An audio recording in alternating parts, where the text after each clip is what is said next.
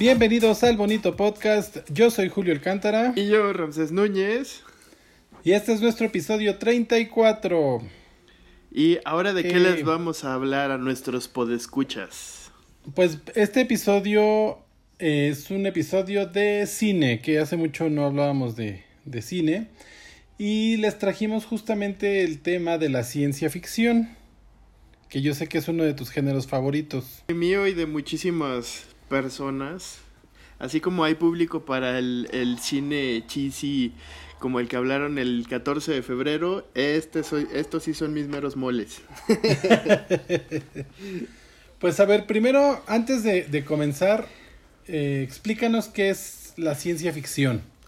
Bueno, para esto me gustaría abordar primero el concepto en general y después el aplicado al cine. Muy bien. Ciencia ficción como tal es la denominación de uno de los géneros derivados de la literatura de ficción, junto con la literatura fantástica y la, narrativa de terror. Eh, algunos autores estiman que el término es una mala traducción del inglés science fiction y que la correcta es ficción científica. Ah, ok. Y este género eh, nació como tal en la década de los 20, aunque hay otras obras muy fácil reconocibles de este género anteriores, pero como que no se les toman tanto en cuenta eh, porque en este punto en la historia fue cuando hubo una proliferación de estas historias de una manera como que más común. Exacto, porque yo había escuchado que esta obra de Frankenstein de Mary Shelley estaba considerada como la primera obra de ciencia ficción. Así es. Entonces, eh, pero digamos que eh, es importante resaltar esto, esto, ¿no? Que no aplica solo para el cine, sino también hay literatura eh, que es de ciencia ficción. Ajá, así como lo mencionas, pues es el, el campo cinematográfico, o sea, todo este concepto de ciencia ficción migró al cine, a las historietas, a la televisión, etc. Y gozó de un gran auge en la segunda mitad del siglo XX debido al interés popular acerca del futuro que despertó el espectacular avance tanto científico como tecnológico alcanzado durante todos estos años. Hay que recordar y estar bien conscientes que en el siglo XX es eh, en la época en la que más descubrimientos científicos se han dado en periodos de tiempo más cortos. Exacto, y sobre todo también la, la carrera espacial despertó todo este interés por la vida en otros planetas o la vida del ser humano en el espacio, como todo fue llevado al entretenimiento popular. Y justo como lo mencionaste y al menos a título personal, para mí, Mary Shelley es la madre de la ciencia ficción. Eh, ¿Qué tal? Una mujer creó un género en el que la mujer no es muy reconocida. Exactamente. Eh, el problema es que en ese momento, pues como era algo muy nuevo, pues no tenía nombre y no sabían cómo mencionarlo hasta después. Ahora háblanos de eh, la ciencia ficción en el cine.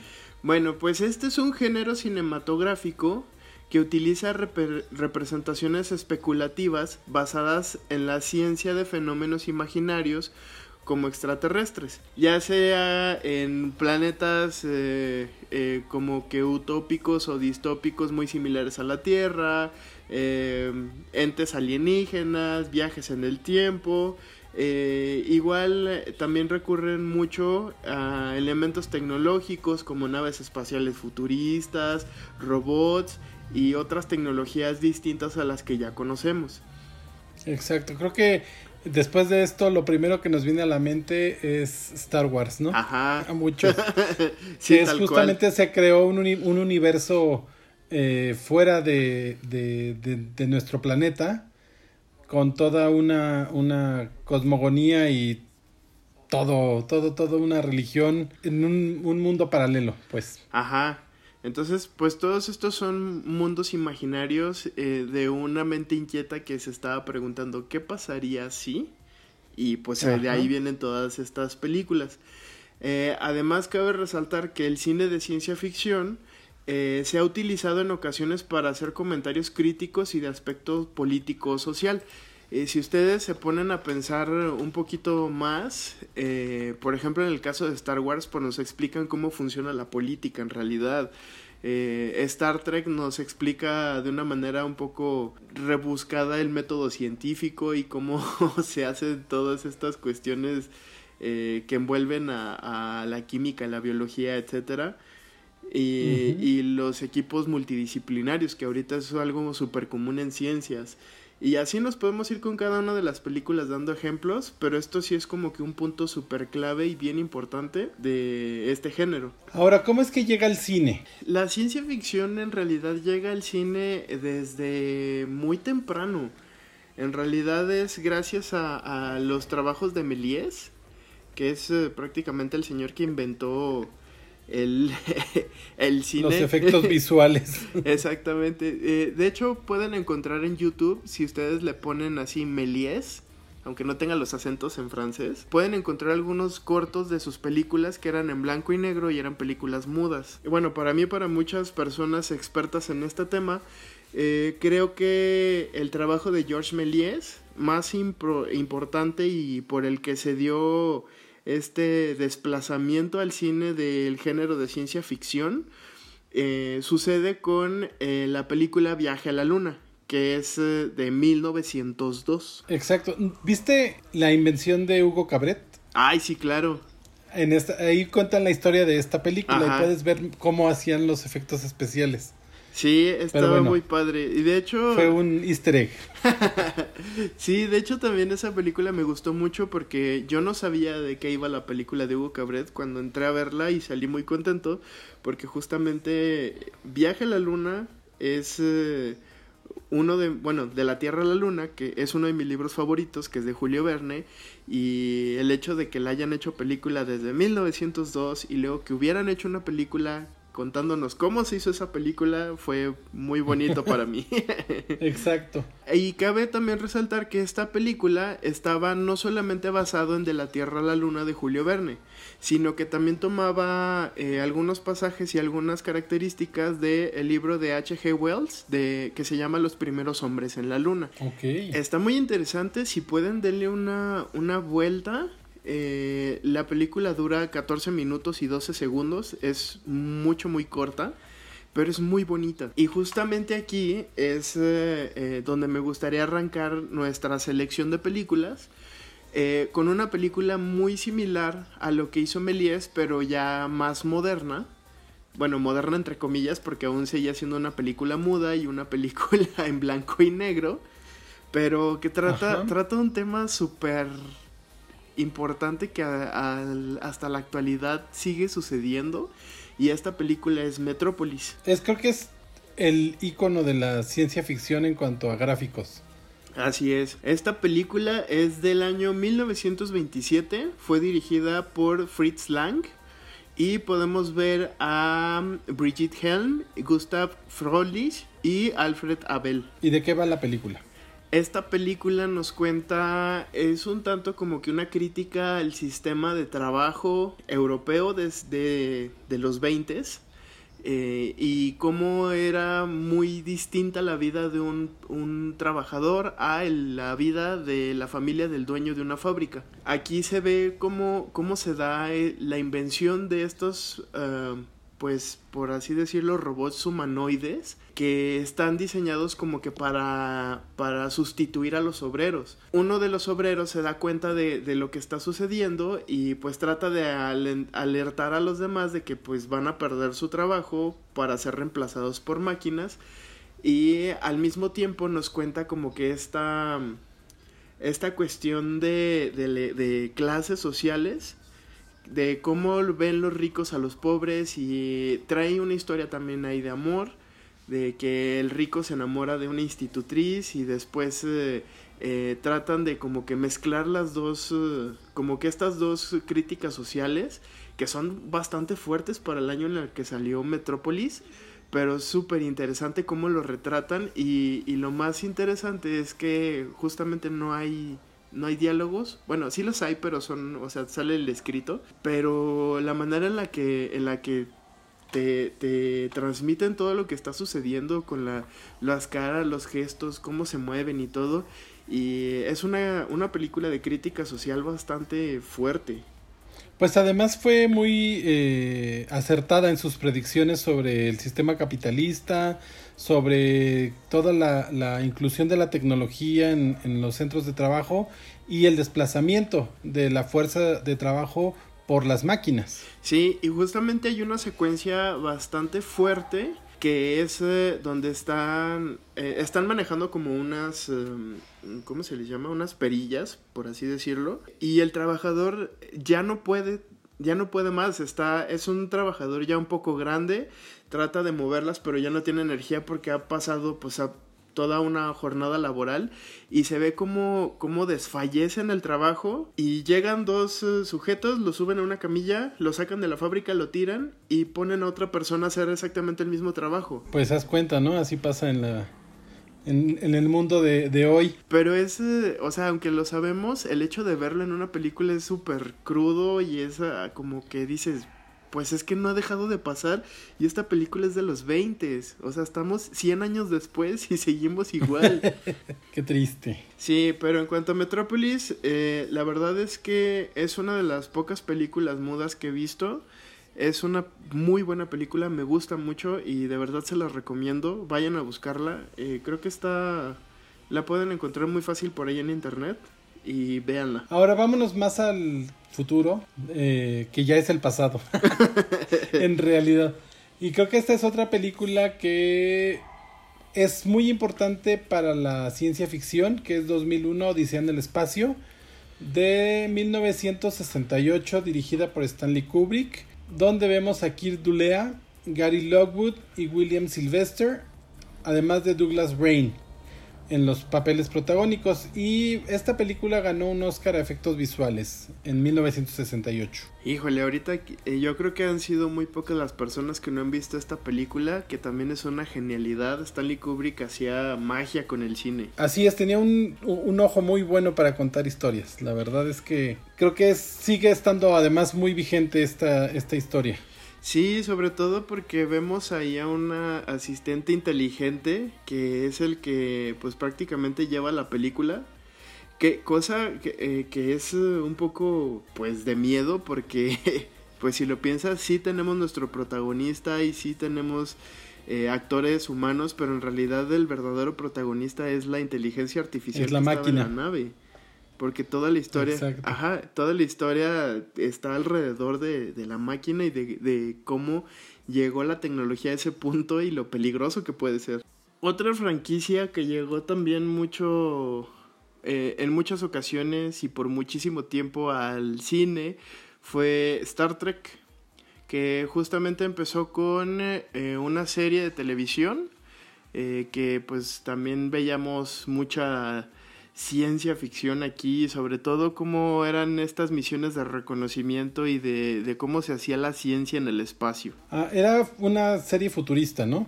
Así es. Era, este, creo que fue justamente en esta época de la carrera espacial que se crearon estas series de conquistar el espacio para, porque la gente estaba muy, muy emocionada con, con los viajes a, espaciales que se hacían al alrededor de la Tierra, después a la Luna. Ajá, y creo que toda la, la historia eh, de las películas, de la serie anterior, eh, se resume en la primera película del 2009, que es como un, un, recontar toda la historia de Star Trek. Y eh, nos hablan ahí de una divergencia temporal, creo que fue en la segunda película, si no mal estoy, en donde nos explican eh, que todo lo que vimos en, el, en Star Trek, en la serie y en las películas anteriores, pues sucede como que en una línea temporal y todos estos eventos que ya vemos en el de la película del 2009, 2013 y 2016 ya es otra línea temporal muy distinta. Es por eso que vemos a los mismos personajes, los vemos pues ya con actores más jóvenes. Bueno, la primera película, la del 2009, fue dirigida por J.J. Abrahams y tiene eh, actores como Chris Pine, Zachary Quinto, Simon Pegg, Zoe Saldaña y nos cuenta toda la parte eh, previa a la serie de, de, los años 60, como Kirk llegó a ser el capitán de del Enterprise. Ajá. Cabe resaltar que también la serie original de Star Trek está pensada para contar cinco años de expedición espacial. Pero eh, por unas u otras situaciones... Ya son 50. No, solamente se contaron cuatro años. Ah, ya. Y hasta el año pasado se retomó eh, lo que sería el último año en la, eh, en la historia de Star Trek, pero en los cómics. IDW está actualmente publicando el año 5 de Star Trek, que sería la culminación de toda esa... Esa saga. Ok, la película, la segunda película es Star Trek Into the Darkness de 2013, también fue dirigida por J.J. Abrams. También vimos a Chris Pine, a Zachary Quinto, Simon Pegg, Soy Saldaña y en esta como el villano ñaca ñaca fue Benjamin Cumberbatch. Sí, nuestro Sherlock Holmes. Esa estuvo buena. Nuestro doctor extraño. Ajá. Eh, eh, era Talía en realidad. sí, creo que de las tres películas, esta fue la que más me gustó. Sí, la historia es muy buena. Aquí vemos como que una, una energía extraña se quiere apoderar del universo. Ajá. Y al final tenemos Star Trek Beyond de 2016. Fue dirigida por Justin Lin. Y pues prácticamente fue el mismo cast. Solamente agregamos al cast a Idris Elba y Sofía Butela.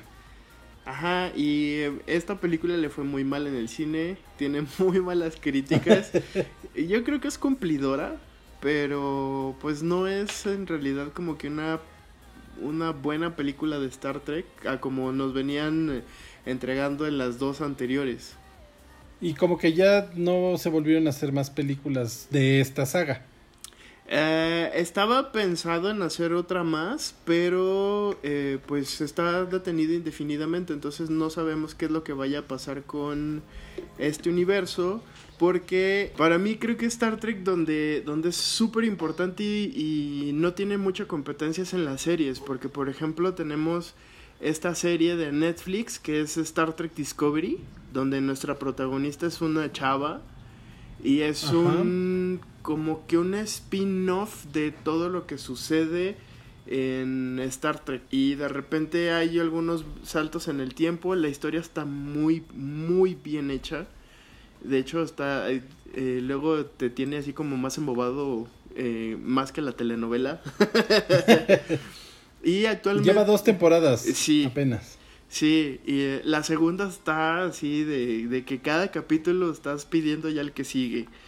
Y ahorita en Prime ya está disponible Star Trek Picard, que también es una, le está yendo súper bien a la serie, no sé si porque todos estamos encerrados y la estamos viendo, pero esta serie está, están haciendo una unas cosas padrísimas con Star Trek. Eh, de verdad, también si pueden, chequen las series las películas son buenas, pero para mí las series son así como que el, lo más. Y, pues así nació, ¿no? Siendo una serie. Eh, sí. Eh, justamente. Que siempre va a ser su fuerte. Ajá. Y de hecho en los cómics no le está yendo nada, nada mal. Aunque sí tiene la crítica que es demasiado diálogo, incluso para una novela gráfica. Pero pues en realidad así es Star Trek. O sea, es como que una cuestión muy, muy metodológica y yo disfruto cada tomo que leo de Star Trek. Actualmente creo que van en el número 13, 13, 14 si no mal estoy. Pues vamos a pasar a la siguiente película, o bueno, más bien la siguiente saga. Sí, obviamente no podemos hablar de Star Trek sin hablar de Star Wars. Exacto, van como muy ligadas las dos historias. Sí, siempre va en a. El, en, el imaginario colectivo. Va a haber una lucha eterna entre Trekkies y Waris hasta que se acabe la humanidad. Así es, bueno, de Star Wars, pues, ¿qué podemos decir? Esta, ya hicimos un episodio especial donde platicamos de toda la saga de nueve películas y, todo lo que hay en medio. Así que vaya y, y chéquelo por ahí. Sí, no nos vamos a detener mucho aquí porque pues ya como dijiste hay un capítulo entero hablando de Star Wars. Así es de que vaya a verlo, bueno, más bien a escucharlo. Ya. y bueno, esta es, una, igualmente es una ópera espacial, ¿no? Así es, pero a diferencia de Star Trek, eh, Star Wars nos cuenta como que este lado más político y más de acción. Sobre todo en el episodio 1, ¿no? Ajá, Sí, pero a lo largo de toda la saga, eh, al menos en las seis primeras películas, vemos mucho el desarrollo de cómo se da la política y cómo, cómo entenderla. Eh, ya si estás leyendo entre líneas la película y la has visto como 20 veces. Pero si no, las primeras solamente te vas a quedar con las escenas de acción, que no está mal. Eh, de hecho, también fue un parteaguas súper importante para la ciencia ficción de cómo hacer cine. Exacto. Eh, creo que crearon muchísimos efectos especiales que no existían para estas películas.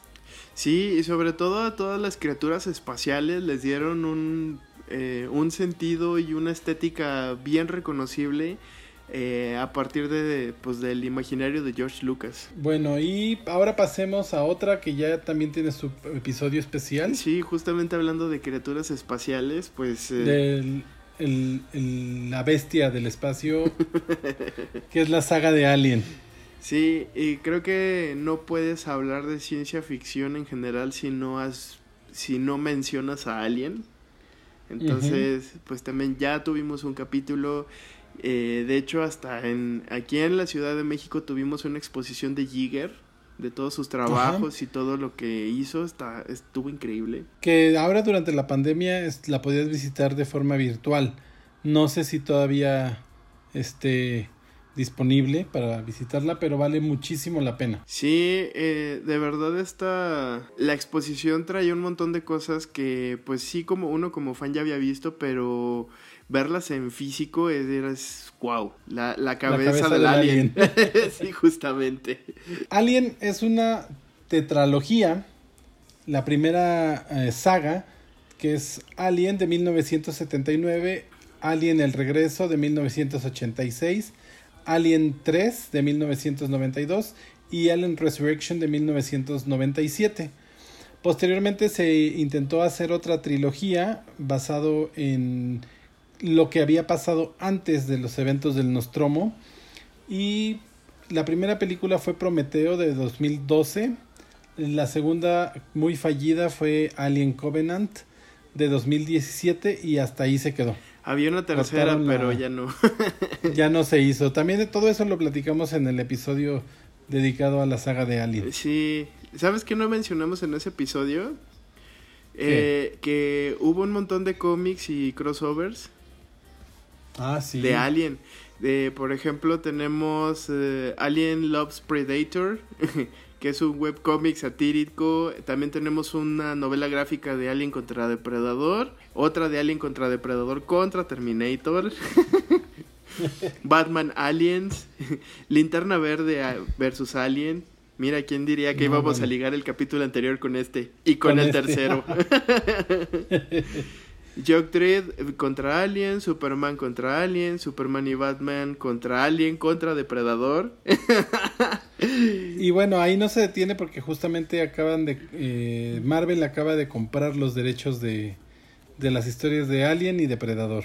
Sí, entonces esperemos ver qué se les ocurre. Y así hay una infinidad de contenido de Alien. Si usted es fan, eh, seguramente ha de saber todo esto. Exactamente. Y bueno, hablando de criaturas espaciales. Ay, vámonos ahora por una, una ternurita. sí, justamente eh, nuestro alien favorito. En 1982 vimos a E.T. de la mano de Steven Spielberg. Así es, eh, aquí vimos en los papeles protagónicos a Henry Thomas, Drew Barrymore y a Peter Coyote. Esta película ganó varios Óscares a banda sonora, a sonido, edición de sonido y efectos visuales. Sí, justamente como lo mencionamos en el capítulo de, creo que fue la segunda parte de caricaturas de los noventas, todos los trabajos de Steven Spielberg llevan una firma en la banda sonora, ya sean series o películas, porque son complejamente orquestadas todos, todos los trabajos de este señor, lo cual le agradezco mucho porque es, aparte que es una delicia ver casi todos sus trabajos y resalta el casi porque ahí tiene unas fallas, pero tiene este toque tan padre de, de, darle la música a las películas eh, que es justamente eh, anda un meme por ahí ahorita en redes sociales de, ¿en serio escuchas música de videojuegos y películas como tu música normal? Exacto, sí, la, la firma de John Williams en, en, la orquestación de E.T. es maravilloso. Sí, y eh, de hecho E.T. tiene también un pasado muy oscuro en los videojuegos. Recordemos también en la historia cuando les hablamos del, del fallido juego de E.T. que terminó en un tiradero de Arizona.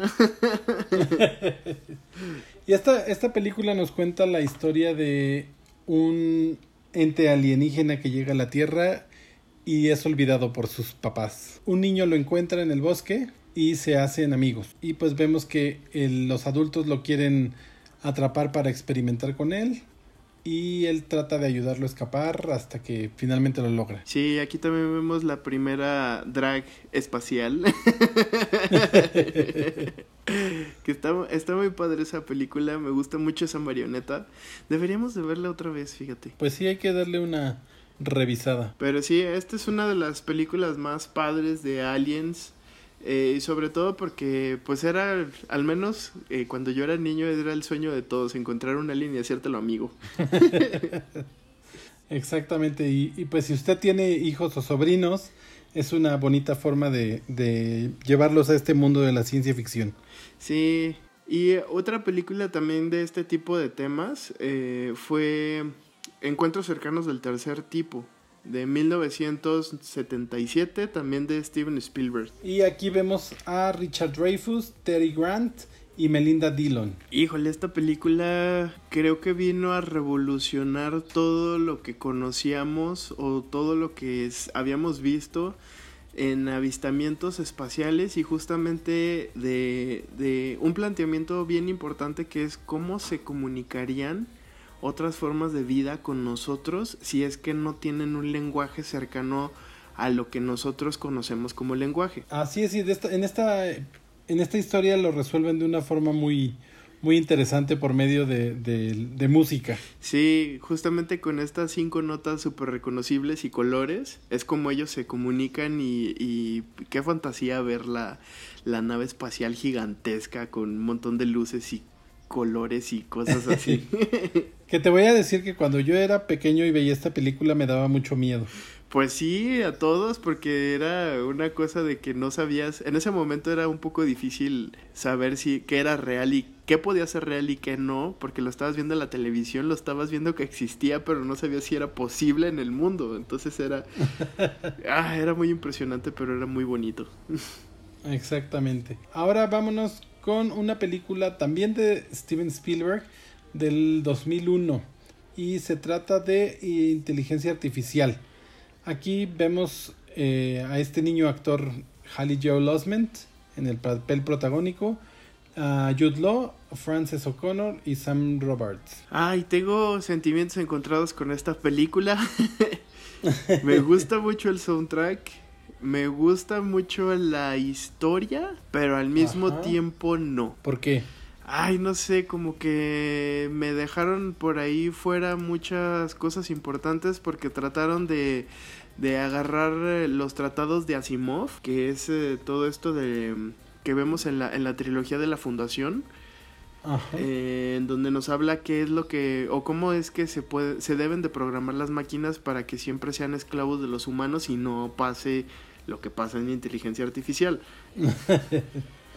pero, ajá, pero siento que se fueron por una tangente súper extraña y terminaron haciendo una historia pues muy alejada a lo que a lo que yo esperaba cuando vi el título de inteligencia artificial, no sé.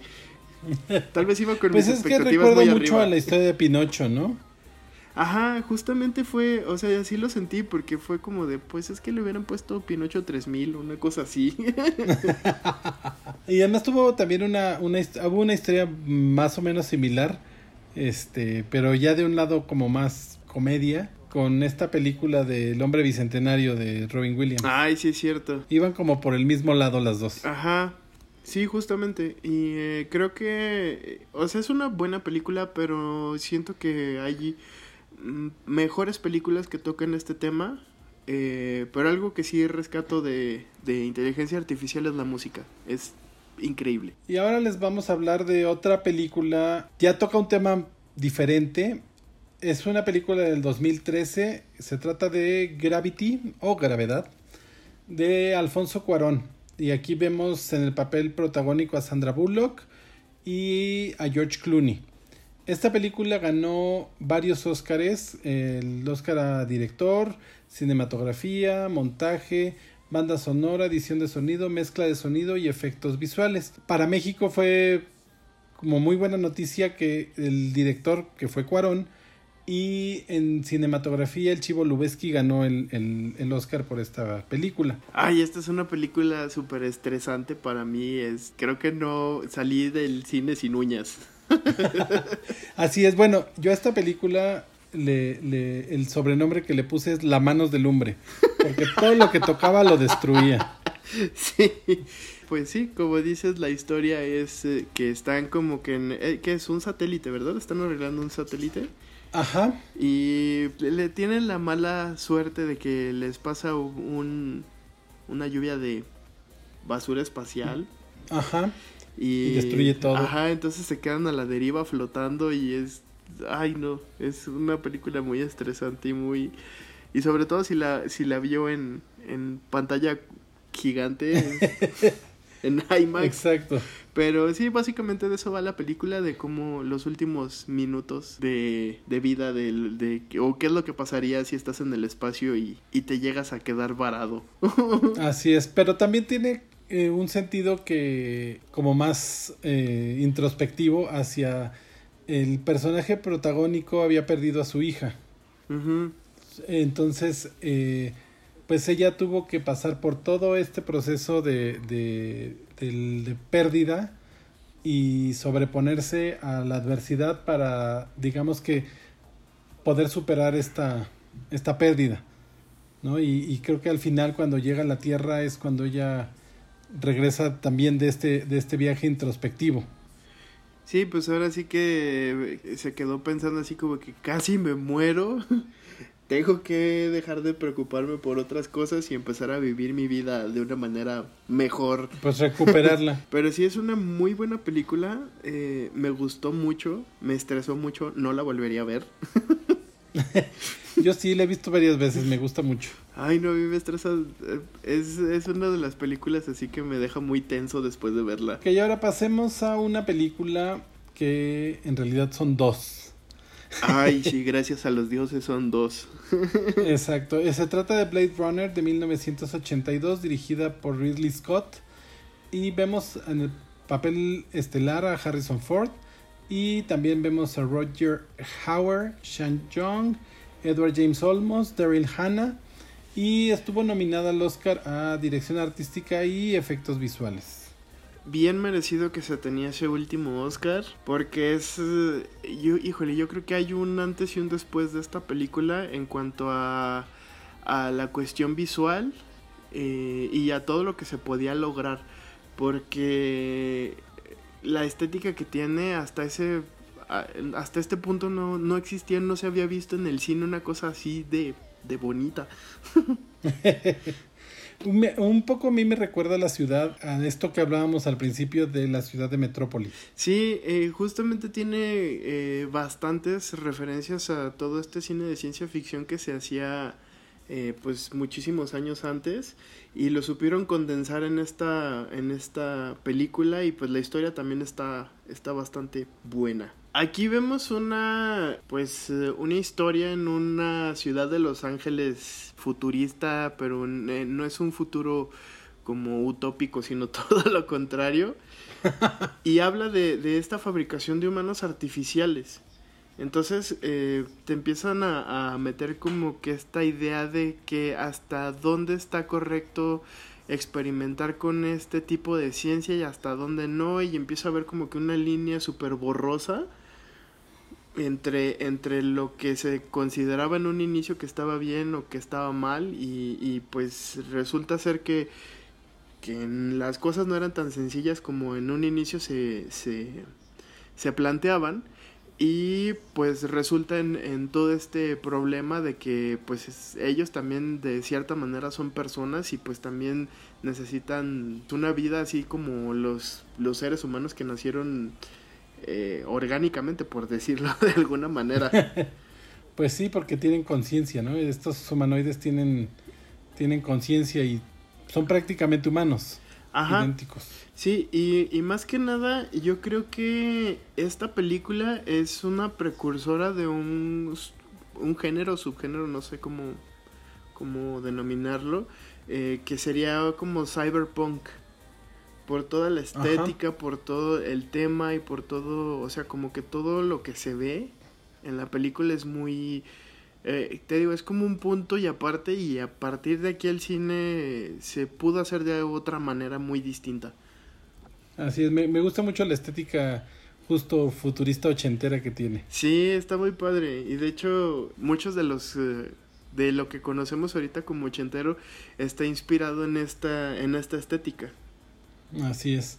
Ahora, esta película tuvo su segunda parte 35 años después de la de que se estrenó la primera y se trata de Blade Runner 2049 dirigida por Denis Villeneuve y Aquí vemos a Ryan Gosling y a Harrison Ford en los, en los papeles protagónicos. La historia se quedó inconclusa desde, desde la primera, o sea, como desde la primera.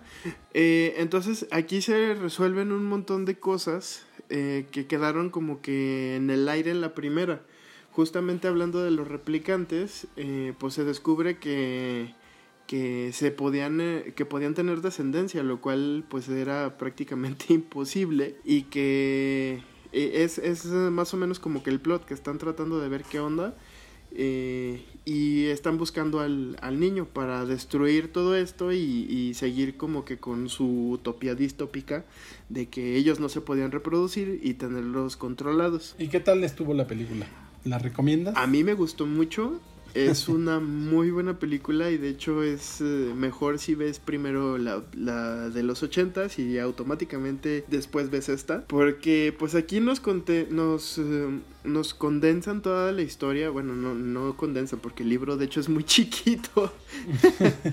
Eh, está basado en un libro que se llama Los androides sueñan con ovejas eléctricas hacía manera de pregunta. Pero es un, es un libro súper breve y de ahí sacaron dos películas, pero híjole, es, es una oda al, a la estética cyberpunk. Es todo lo que les voy a decir y también la música y todo cómo está construida parece que lo hicieron con pincitas porque tiene detalles hasta en los recovecos más recónditos de la pantalla. Muy bien, pues habrá que echarle un ojo. Yo la verdad es que no la he visto, la segunda parte pero pues suena interesante. Sí, y sobre todo si te gusta la estética, así como dices, como que la estética ochentera, este te da así el 2049 como que la refresca y le da un giro muy interesante. Vámonos a otra película de 2010, que también creo que fue de las más taquilleras de ese año. Ay, sí. Y se trata de Inception, dirigida por Christopher Nolan, y con las actuaciones de Leonardo DiCaprio, Ellen Page, Marion Cotillard, Joseph Gordon-Levitt, Tom Hardy, Cillian Murphy y Ken Watanabe, entre otros. Esta película ganó los Oscars de cinematografía, edición de sonido, sonido y efectos visuales. Sí, aquí con esta película ocurrieron dos cosas súper importantes para la humanidad. La primera es que puedes llevar teorías filosóficas al cine y hacerlas entretenidas y que la gente las pueda discutir al nivel de calle. Y la otra, que Leonardo DiCaprio puede actuar si es bien dirigido. Gracias. y bueno, aquí los efectos visuales son, creo que, un actor más de la película. Sí, justo. Sí eran muy importantes. Creo que en otro tiempo no se pudo haber hecho una película como esta porque estaba muy complicada, ¿no? De, de, hacer. Sí, fans de Doctor Strange, denle gracias a Christopher Nolan, porque sin él no hubieran podido tener esa película tan increíble que hizo Marvel. Y bueno, ¿esta historia de qué va? Ah, pues aquí nos plantea una teoría bastante interesante de cómo nacen las ideas o cómo es que puedes plantar las ideas en la mente de alguien por medio del subconsciente. Aquí nos, nos dan a entender que puedes hacer un viaje a través de los sueños, haciendo que la persona que sueña eh, en, dentro de su sueño caiga en otro sueño y así hasta llegar al nivel más profundo de conciencia para que a partir de ahí tú puedas plantar una, una idea y que parezca que a la persona se le ocurrió sin, eh, sin ser manipulada. Entonces, este es un tipo como de, espionaje industrial que están haciendo. Sí. Eh, y la idea es plantar una idea tan básica que desencadene un, un efecto esperado, que en este caso era renunciar como al, a la compañía que de la que era dueño. Ajá. Sí, justamente. Entonces, pues aquí estamos hablando de que en realidad qué tanto es de nuestro pensamiento y qué otro tanto es de una idea plantada por alguna otra persona, por algún comentario que hizo que resonó en nuestro subconsciente y resultó en una acción totalmente distinta a lo que pues a lo que uno pensaría. Y pues vale muchísimo la pena verla y reverla las veces que sea. Sí, esta, esta este. también sí ya me la eché un montón de veces. y cada vez que la veo le encuentro cositas nuevas y que digo, ay, eso no lo había notado las veces anteriores. Exacto, tiene muchísimos detalles, o sea, esta parte donde en un nivel del sueño lo tiran al, a, a una tina llena de agua y en el sueño siguiente es una inundación, ¿no? Como un tsunami que llega a un templo extraño. Ajá. Este, está, este, a mí ese tipo de detalles me gustó mucho. Y muy como relacionado el nivel filosófico del, de la idea, eh, también ah, les vamos a hablar de la trilogía de The Matrix, que esta primera película se estrenó en 1999 y fue dirigida por les hermanes Wachowski. en ese tiempo eran los hermanos Después fueron las hermanas y ahora son les hermanes. Les hermanes. bueno, aquí vemos a Keanu Reeves, Hugo Webbing, Carrie Ann Moss, Lois Fishburne y ellos los vemos en todas las películas. Ajá. Esta primera entrega ganó varios Óscares al de edición de sonido, sonido, montaje y efectos visuales. Que también, efectos visuales se lo merecieron muchísimo justamente existe una toma que tiene el nombre de esta película que fue creada para lograr los efectos visuales estos donde, donde gira la toma. Ajá, que, y que es donde esquiva las balas. Que de hecho es, es todo una, un arte hacer esas tomas incluso actualmente.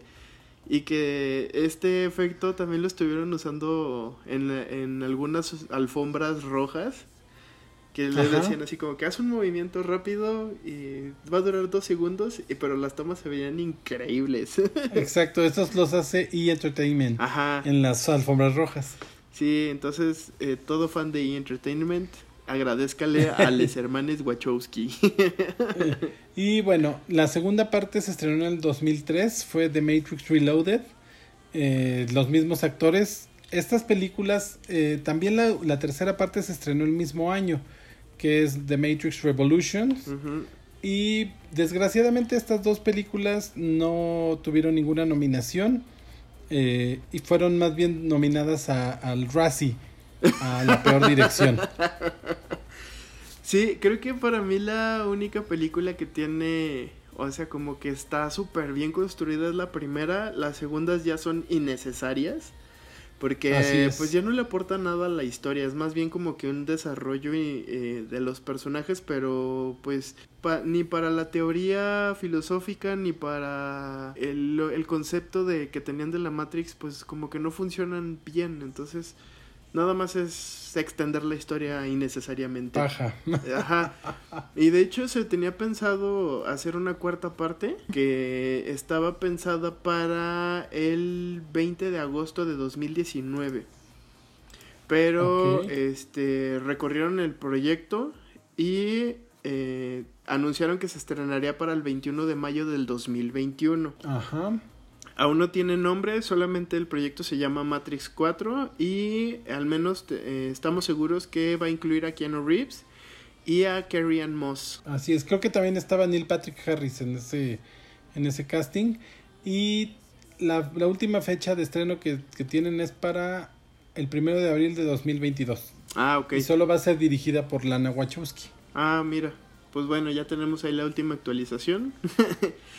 y esta película está, o bueno, más bien como que todo este universo está mm, eh, cimentado eh, sobre una teoría, o más bien de las ideas del mito de la caverna de Platón que es eh, esta alegoría acerca de vivir creyendo que lo irreal y falso es verdad. O sea, como que sí, esta parte de las de la realidad que en realidad no es y que solamente estamos soñando, estamos metidos en una máquina. Ya lo había pensado Platón desde aquellos entonces. Perfecto. Ahora vámonos nuevamente al espacio, a explorar nuevas tierras. En la película de Avatar de 2009 de James Cameron, donde vimos a Sam Worthington soy Saldaña, Sigourney Weaver, Michelle Rodríguez y Stephen Lang en los papeles protagónicos. Y esta película ganó varios Oscars, el de cinematografía, dirección de arte y efectos visuales. Ay, cuando fui a ver esta película yo no sabía que salía Sigourney Weaver y sí, solté el grito a medio cine. Función llena. Pero aquí lo que vemos es cómo es que empiezan a terraformar una luna que se llama Pandora de un planeta polifemo cuya atmósfera es tóxica para los humanos, porque tiene una concentración muy alta de ácido sulfídrico. Y de hecho se ve súper padre que cuando no traen los cascos se ve como, como un gas así en, el ambiente. Y vemos aquí a, a, Jake Sully, que es un marín veterano de la guerra que quedó parapléjico. Y le ofrecen pues eh, ir a este planeta y formar parte de como que de un escuadrón de seres vivos de los cuales pues él, él puede tomar control de uno y que son estos eh, extraterrestres azules altísimos. Ajá. De hecho, originalmente eh, su hermano era el, que había sido seleccionado para, para esta misión. Pero muere. muere. Ajá. Entonces eh, lo llaman a él eh, que eran hermanos gemelos idénticos, entonces el avatar estaba hecho con el ADN de su hermano gemelo idéntico, por eso es que lo eligen. Ajá. Y pues la situación aquí es, eh, es básicamente una... Pocahontas. Una propaganda, sí, tal cual. este, una propaganda ecológica bastante bien lograda, creo yo. Porque pues resulta que no era, el asunto no era, no era ir a terraformar y aprender de las culturas de esta nueva luna, sino obtener un, un mineral que era muy cotizado, que es el unobtanium.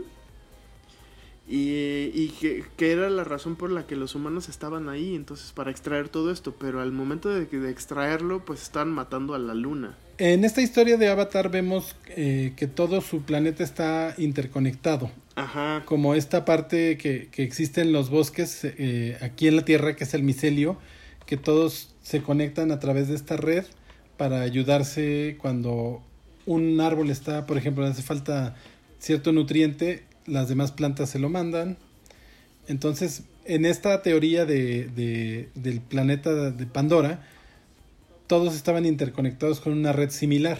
Ajá, que es como esta simbiosis que hay entre los árboles y los hongos que hacen o que permiten toda esta comunicación entre vegetación y hongos, porque los hongos no son plantas. Eh, pero esta simbiosis pues permite que haya flujo de nutrientes de un lado hacia otro. Mira, esta clase de biología tenemos aquí.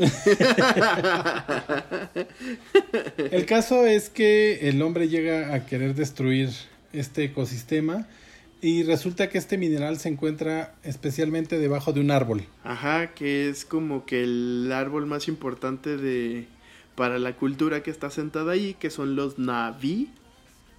Ajá. Terminan haciendo ahí un montón de desastres eh, muere el jefe de la tribu y después cantan colores en el viento y así.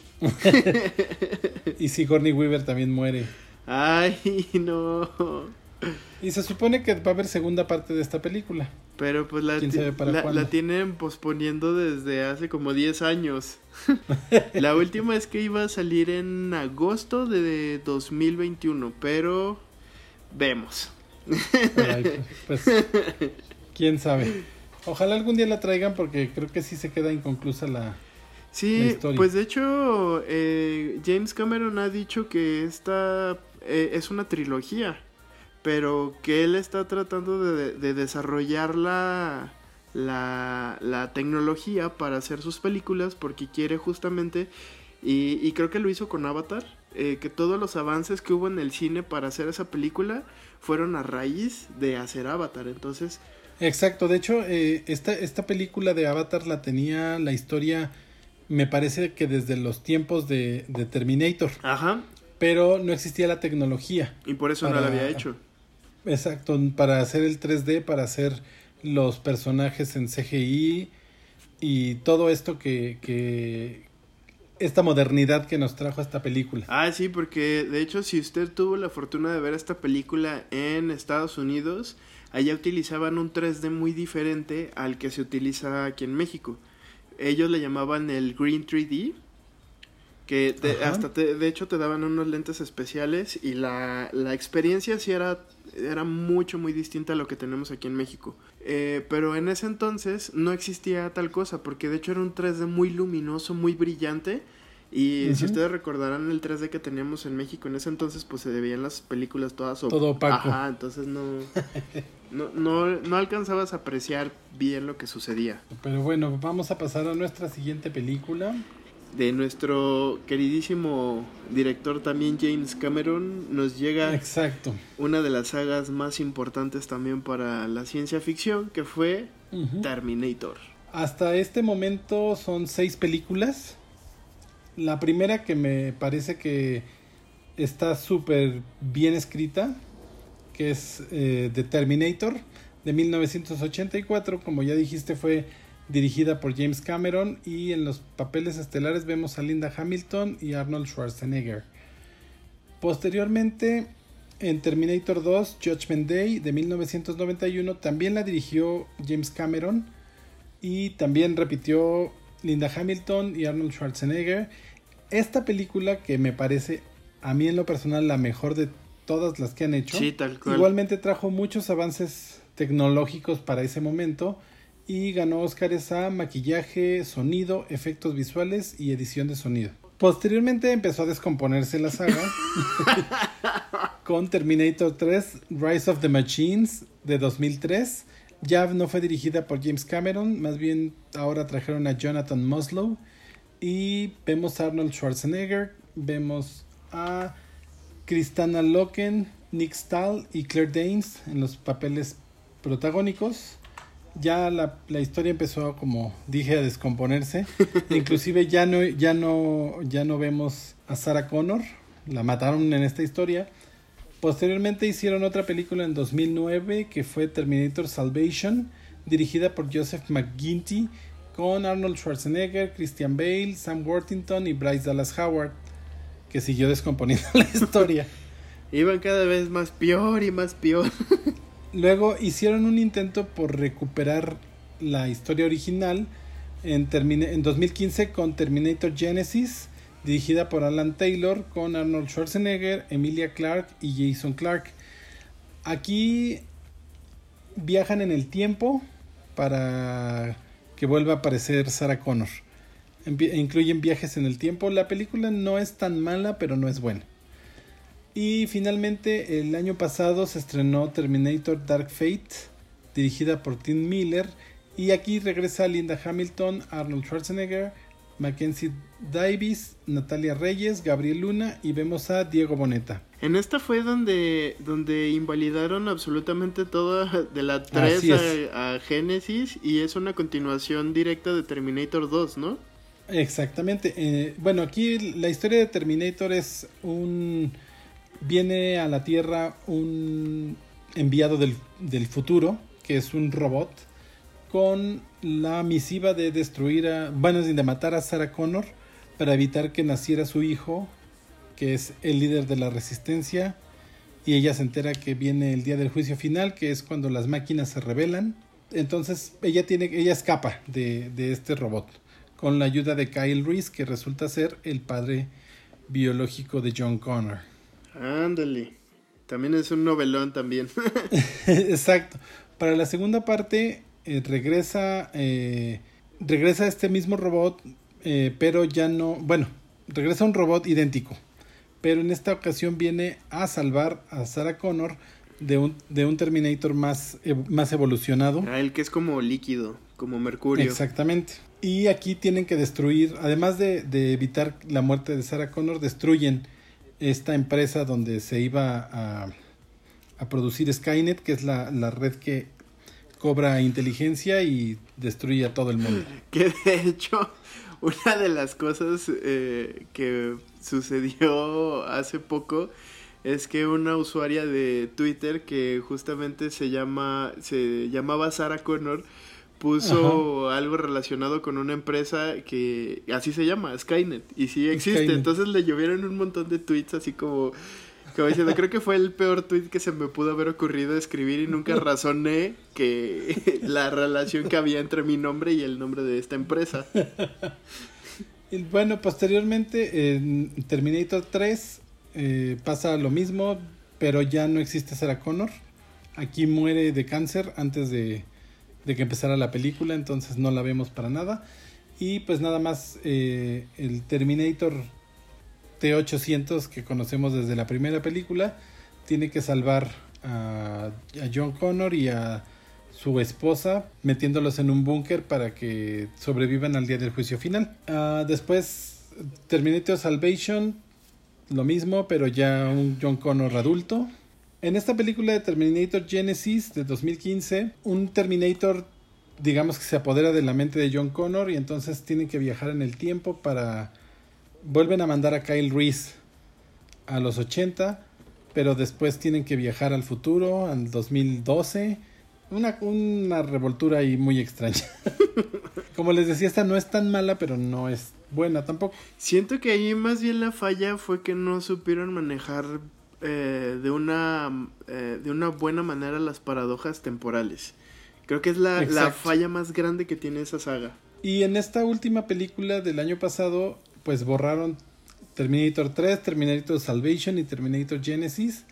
Las borraron por completo de una forma magistral porque resulta que después de los eventos de 1991, eh, con el día del juicio final, una vez que Sarah Connor logra rescatar, evitar la muerte de su hijo, se van a vivir a México, aparece un Terminator y mata a John Connor. Mm. Y entonces se reescribe la historia. Ahora la líder de la resistencia es una chica mexicana y pues bueno, todo lo que pasan es similar, ¿no? Los mismos eventos de un Terminator los va persiguiendo y etcétera, etcétera. la misma fórmula. Exactamente. Y para terminar con todo este cine de ciencia ficción eh, norteamericano, porque pues básicamente son los que han explotado muchísimo este género creo que están obsesionados con él. Una de las mejores, mejores películas que se han hecho en toda la historia de ciencia ficción, que es eh, Interstellar de 2014 de Christopher Nolan. Exactamente. Bueno, creo que Christopher Nolan y James Cameron son los reyes de, esta, de estos listados. Junto con Steven Spielberg de los ochentas. Ah, exacto. y bueno, vemos eh, en esta película a Matthew McConaughey, Anne Hathaway, Jessica Chastain y Michael Caine en los papeles protagónicos y ganó un Oscar a efectos visuales. Ay, pues cómo no. Y creo que esta película sí sabe manejar súper bien estas paradojas temporales. De los agujeros negros, de, de los universos paralelos.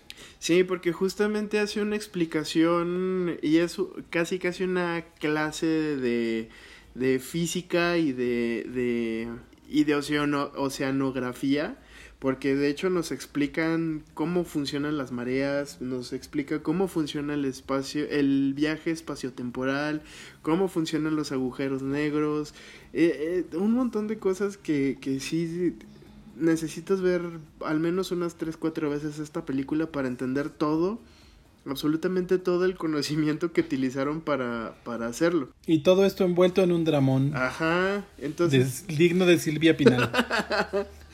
sí, porque resulta que pues eh, en la Tierra, en el siglo XXI, eh, pues cada vez está siendo más complicado el cosechar alimento. Ajá, entonces pues eh, eh, descubren, o más bien no descubren, sino que hace ya como un poco más de 40 años, un poco más de 40 años sale o descubren un agujero negro cerca de Júpiter que les permite viajar hacia otras galaxias con vida, pues hacen este viaje tratando de buscar algún otro... Resulta que encuentran varios planetas candidatos que pueden eh, soportar a la vida humana. Hacen un viaje para encontrar el ideal. Y entonces van visitando varios planetas mientras van pasando otras cosas en la historia.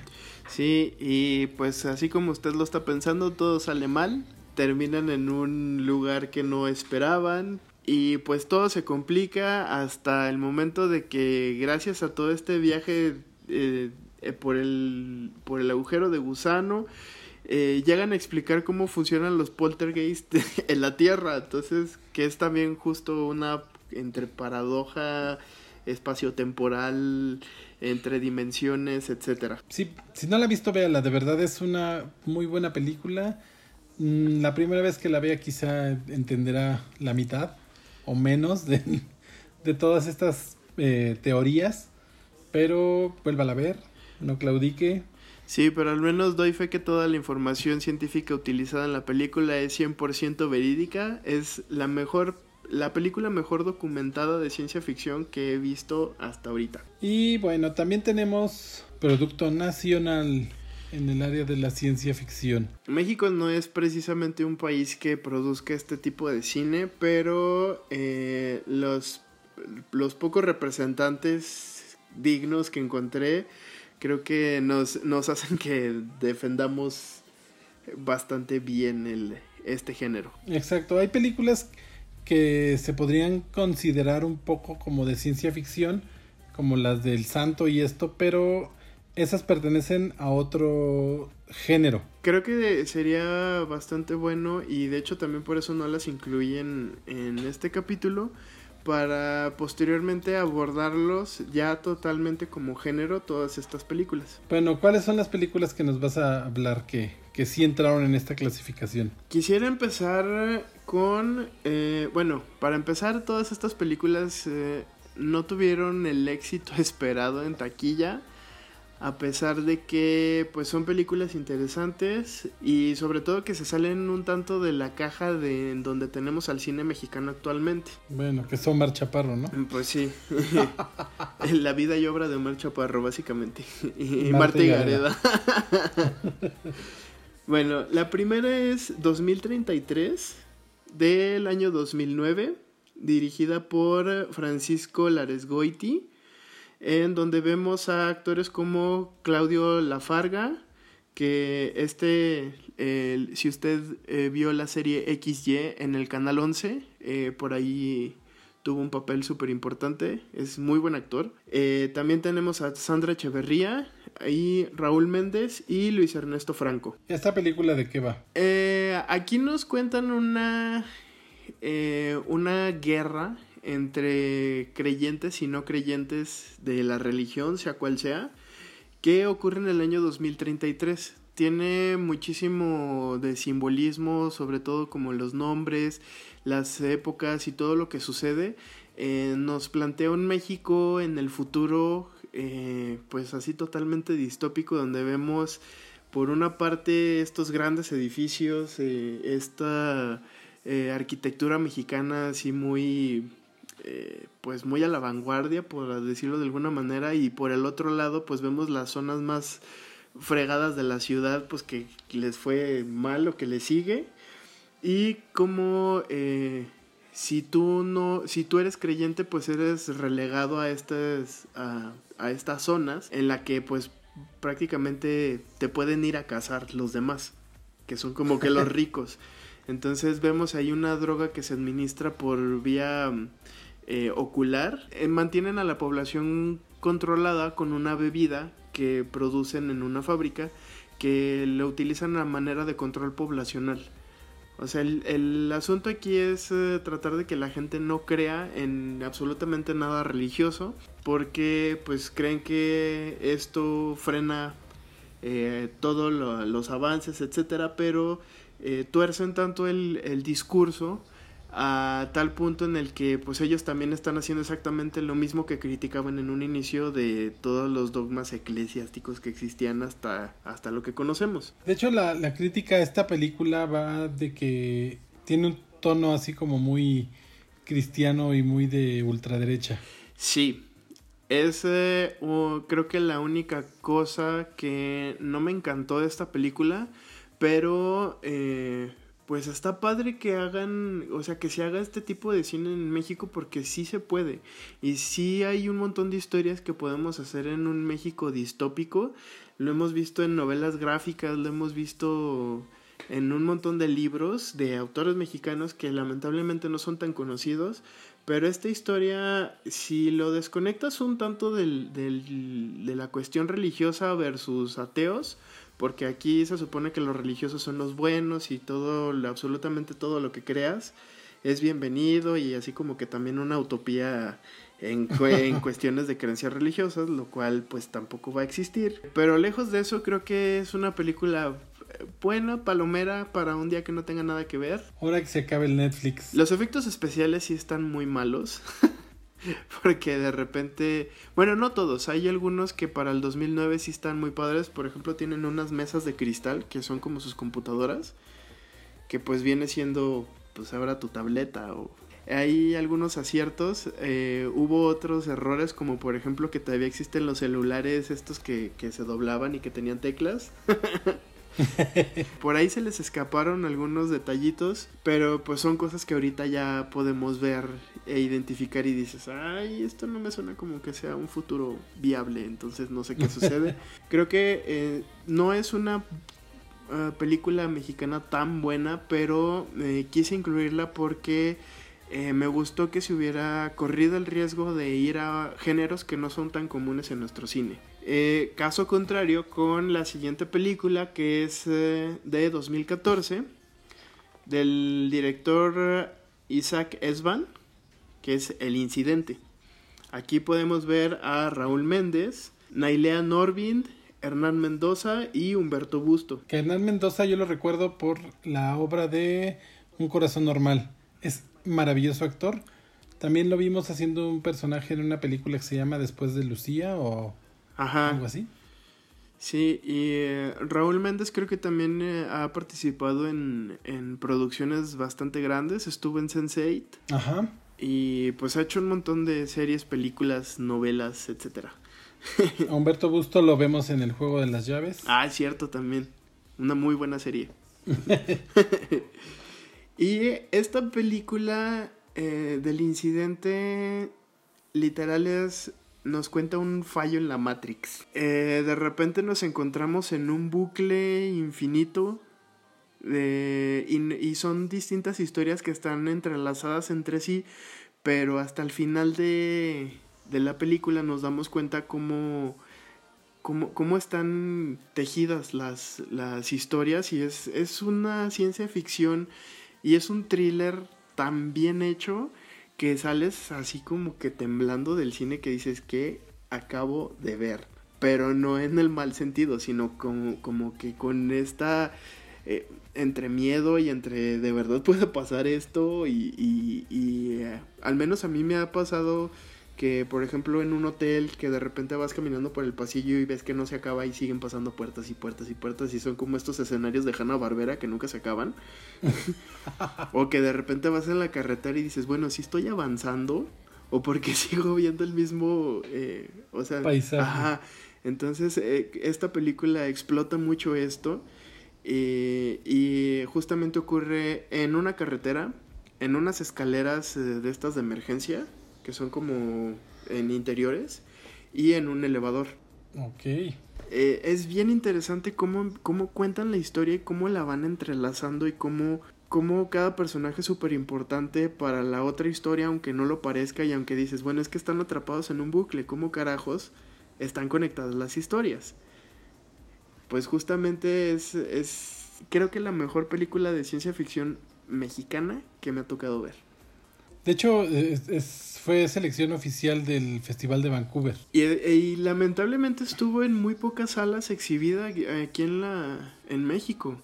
De hecho, cuando yo fui a verla, tuvimos que casarla casi una semana para poder encontrar una sala con asientos disponibles. ¿Qué tal? Yo fíjate que nunca la escuché, nunca me enteré de esta película.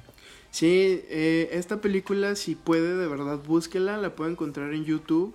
Eh, y de hecho la puede rentar ahí mismo o está también en una página que se llama Film in Latino y también creo que como por 30 pesos la puede rentar. Es, es una película bastante buena. Otra película de este mismo director es eh, Los Parecidos de 2015. En las actuaciones podemos ver a Gustavo Sánchez Parra, Cassandra Changuerotti, Fernando Becerril, Humberto Busto, Carmen Beato, Santiago Torres y Marielena Olivares. ¿Esta película de qué va? Pues nos cuenta una historia muy eh, con esta estética de, de, las películas del santo y nos plantea un, un problema en un México ochentero. Están sucediendo todas estas manifestaciones de, de Tlatelolco y de repente todos nuestros personajes se quedan atorados en una central de autobuses de un pueblito del Estado de México. Entonces no pueden, no hay camiones porque sucedió algo, pero no saben qué. Y comienzan a suceder un montón de eh, situaciones muy extrañas a raíz de la llegada de eh, uno de los últimos actores, que es un niño que tiene eh, como que poderes. no me gustaría contarles del todo la película, pero eh, resulta que todos son la misma persona. Y nadie se da cuenta. Entonces, todo lo que este niño piensa o todo lo que este niño sabe lo, lo mantiene ensedado eh, una gran parte de la película. Y eh, resulta que es porque él puede cambiar la realidad. Entonces, él tiene un cómic en donde habla de una raza de extraterrestres que toman una forma humana, pero todos son iguales. Entonces llega un punto en el que de tan iguales que somos todos, eh, pues nos empezamos a ver diferencias y es lo que nos hace eh, percibirnos a todos eh, diferentes. Pero en realidad, y siento que esto nos sucede mucho, por ejemplo, con otras culturas o, u otras razas de humanos, que dices, pues es que todos son iguales. Pero, y ellos dicen lo mismo que de nosotros, pero nosotros nos vemos todos diferentes. Entonces, explotan un poco esta historia, pero está muy padre cómo arman este thriller también, porque justamente la, la cara de la persona a la que se parece y cómo la, la implantan en todas las demás personas, sean hombres o mujeres, porque es un hombre barbado y con bigote. Está, está bastante interesante. Es una oda a todo este cine de eh, como retomando así como el cine que se hacía con el santo y todo este la, musicalización y, y, toda la estética de la película está está así como que en todo ese mood esta película además fue seleccionada para el Mórbido Fest el Fantastic Fest y el Festival de Sitges así que creo que tuvo más reconocimiento en el extranjero que aquí. Sí, esta lamentablemente tampoco me tocó verla en, en los cines, pero eh, justamente en esta página que les digo que es Film in Latino, ahí la, la encontramos y la vimos y me gustó bastante lo que hizo este, este señor y justamente también hila la historia de los parecidos con el incidente. Pues habrá que ver las dos películas, hagamos un maratón. Sí, de verdad si puede, eh, busque estas películas, vaya a verlas, porque creo que, que de verdad no le piden nada al cine que se está haciendo en Estados Unidos de este género y, y, deberíamos de reconocer un poco más lo que se hace en nuestro país y apoyar este tipo de, de proyectos creo que también nos, eh, nos ayuda a tener cine de calidad en nuestro país. Exacto, eso es lo que más necesitamos. Ya no queremos No Manches Frida 3. Queremos historias padres.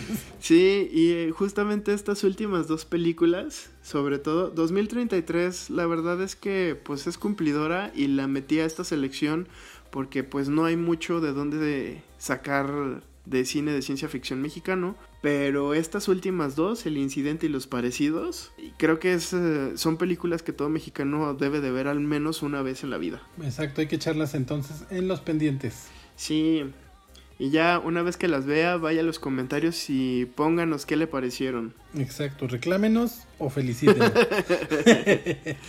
Sí, sobre todo con este ojo crítico a todo lo que se está haciendo en México, que eso no quiere decir que sean malas historias, sino que pues también tenemos a los mismos actores contándonos las mismas historias una y otra vez, entonces pues ahora sí que el consumidor es el que tiene la última palabra. Creo que ya llegamos ahora sí al final de esta selección. No olvide que también nos puede encontrar en todas nuestras redes sociales. Eh, seguramente ahí en eh, algunas de las galerías que les pondremos eh, les daremos la referencia de dónde puede encontrar estas últimas películas sobre todo para que las revise y las vea. Digo ahorita tenemos todavía tiempo. De nuevo les recordamos que nos puede encontrar en Facebook como El Bonito Podcast. En Twitter e Instagram como Bonito Podcast Ahora en YouTube, ¿cómo? Bonito podcast, así póngale nomás en el buscador y ahí vamos a salir. y lo mismo en Spotify, también nuestro usuario es Bonito Podcast. Sí, para que siga todas las listas de cada vez que hablamos de música. Sí, como ya lo hemos platicado muchas veces, nosotros seguimos grabando en la distancia, procurando traerles su bonito podcast cada semana, para que no se aburra. Y ya sabe que esto aún no termina, entonces si puede quédese en su casa si tiene que salir, siga todas las recomendaciones de seguridad para mantenerse saludable y bonito. Como este podcast. Además que también nos puede encontrar en todos los servicios de streaming como Spotify, Apple Podcast, Google Podcast y, todo, lo que, termine, en podcast. podcast. Yo soy Julio Alcántara. Y yo el señor Spock. Adiós. Adiós.